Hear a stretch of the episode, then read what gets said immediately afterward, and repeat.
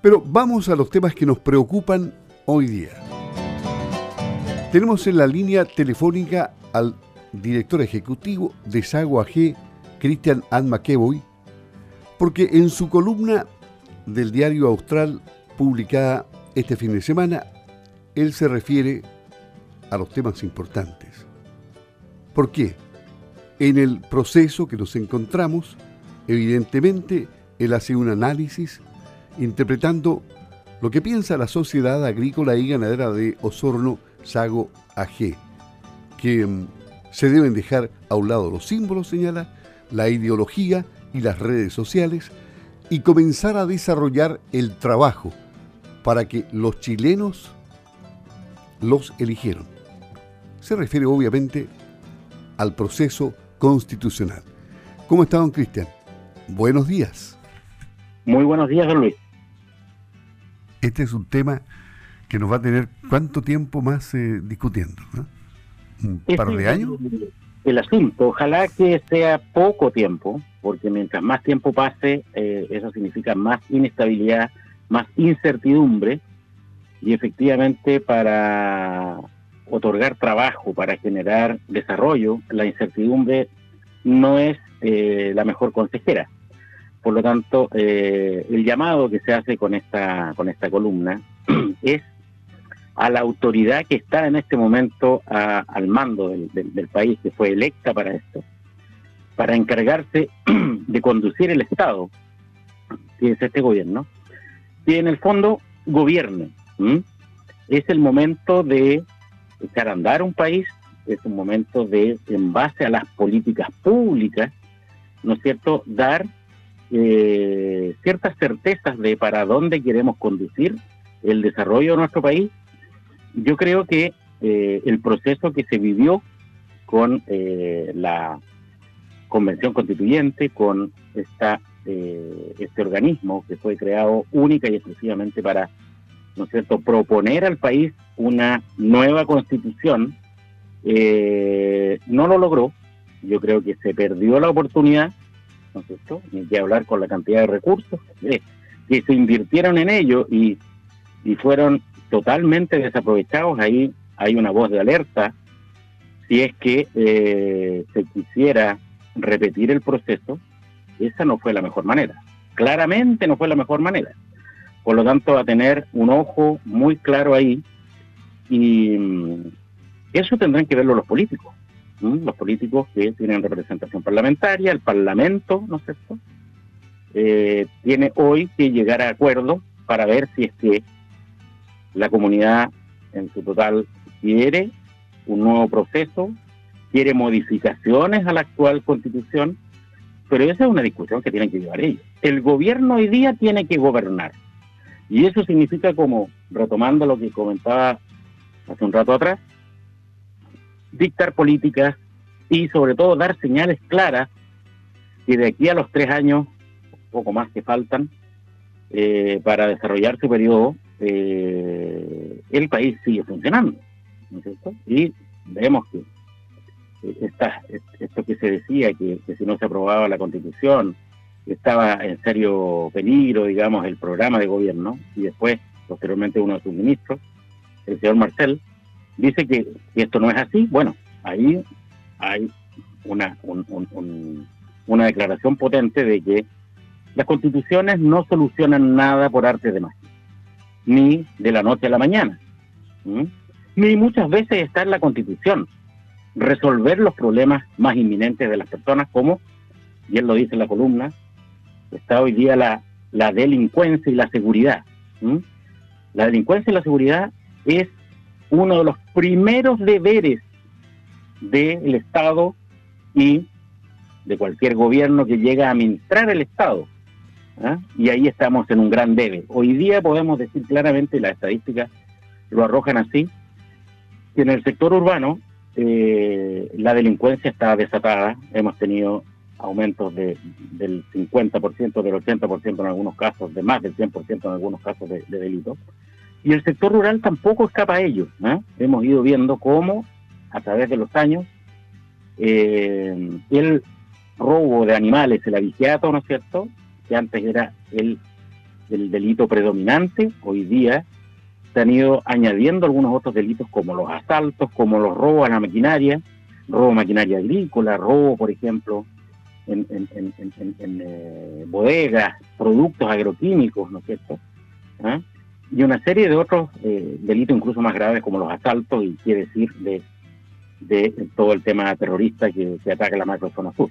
Por lo tanto, ahí hay un primer deber del Estado y no vemos que el Estado esté generando las políticas adecuadas y con fuerza y que esté, ¿no es cierto?, eh, dando eh, las señales las señales correctas. Y acá, por ejemplo, eh, vemos cómo el gobierno en algún minuto se ha empeñado en modificaciones a la ley de control de armas, que lo hemos comentado por aquí hace algún tiempo atrás también, y básicamente lo que busca restringir es aún más, ¿no es cierto?, a los ciudadanos que cumplen con la ley. ¿ah? Y fija su foco, su foco en, obviamente, la, el discurso que se tiene, ¿ah? En mandarle señales a ese sector, al sector que cumple con la ley, a los ciudadanos honestos que cumplen con la ley, que no delinquen naturalmente, que no están metidos los asaltos, que no están metidos los robos, y hace foco en ellos, y poco dice con desarmar realmente a la delincuencia. Desarmar a la delincuencia no pasa por quitarle las armas a los civiles que, para las razones lícitas que las tengan, la propia defensa personal, ante ver que el Estado y el gobierno no le brinda ese primer derecho que tiene todo ciudadano al pertenecer a un país, que es la seguridad, y por lo tanto después para, para eh, los fines deportivos, para los fines de coleccionismo y para los fines de la casa. La casa que es tan importante en el mundo agrícola, porque es una manera eficiente muchas veces y la única de controlar ciertas especies que causan daños importantes, como por ejemplo el jabalí. ¿Ah? Yo, viendo para algún informe, tiempo atrás, información del Ministerio del Medio Ambiente que hace eh, cita a un eh, estudios de alguna universidad que no recuerdo en este momento cuál, eh, cifran en más de 38 millones de dólares al año la pérdida económica que se tiene en la agricultura por eh, la presencia de esta especie exótica como es el jabalí, que, eh, ¿no es cierto?, ataca cultivos de importancia y cada vez avanza más. Y no ha avanzado más gracias a que se controla bastante por, por el tema de la, de la caza. ¿ah? pero como se hace foco hoy día, este gobierno está empecinado, ¿no es cierto?, en, quitar el arma a los civiles que no delinquen, y poco, poco dice a quitarle las armas a los ciudadanos que, delinquen, porque ahí se hace una aseveración, ¿no es cierto?, de que muchas de estas armas que, están en manos de los eh, civiles honestos caen en manos de, de los delincuentes. Bueno, las estadísticas claramente no dicen eso, y muchas veces la autoridad o está equivocada o tendenciosamente habla de estadísticas que no se corresponden con la realidad, eh, el foco efectivamente se desvía y quitarían herramientas que son muy necesarias e importantes para la protección de los civiles ante la carencia evidente de eh, seguridad que presta el Estado. Y así, también dejándole esta eh, discusión sobre temas políticos y constitucionales a los políticos, este gobierno debiera centrarse en seguridad, en pensiones, en cómo mejoramos nuestra economía para que haya más trabajo, para que salgamos, digamos, de este empantanamiento económico que tenemos hoy día y que no pinta para nada mejor en el futuro si es que no tomamos claridad al respecto y efectivamente los temas como salud y educación, que fundamentalmente esta última, la educación que tanto se ha hablado de ella, pero tan poco se ha hecho en la práctica, vuelve, ¿no es cierto?, a centrar el tema en los discursos, en hablar mucho, en tuitear, en hacer alarde en redes sociales, pero al final de cuentas, poco se hace por mejorar la calidad, ¿no es cierto?, de nuestra educación. Cristian Ant McEvoy en Campo al Día, reforzando lo que dijo en su columna del Diario Austral deben dejar a un lado los símbolos, la ideología y las redes sociales y comenzar a desarrollar el trabajo para el que los chilenos los eligieron. Don Cristian, ahora vamos a pasar a noticias económicas preocupantes como China, por ejemplo, que actúa para frenar la caída del yuan. Esto está fresquito porque estamos en, día lunes en China hace rato ya y elevaría el ratio de reservas de riesgo cambiario al 20%. El viernes ya se sabía que los futuros de trigo caen un 3% por los temores de recesión, así que enseguida vamos a ir al detalle de esas noticias que también son preocupantes.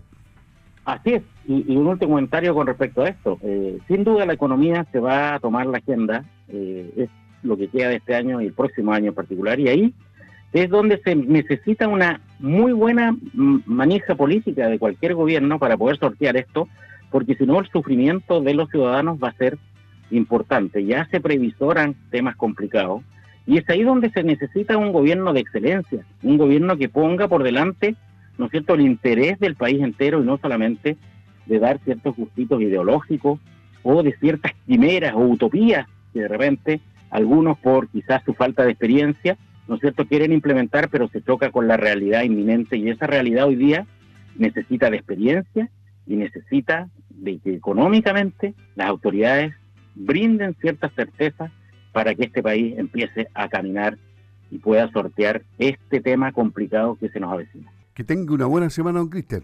Buenos días. Buenos días.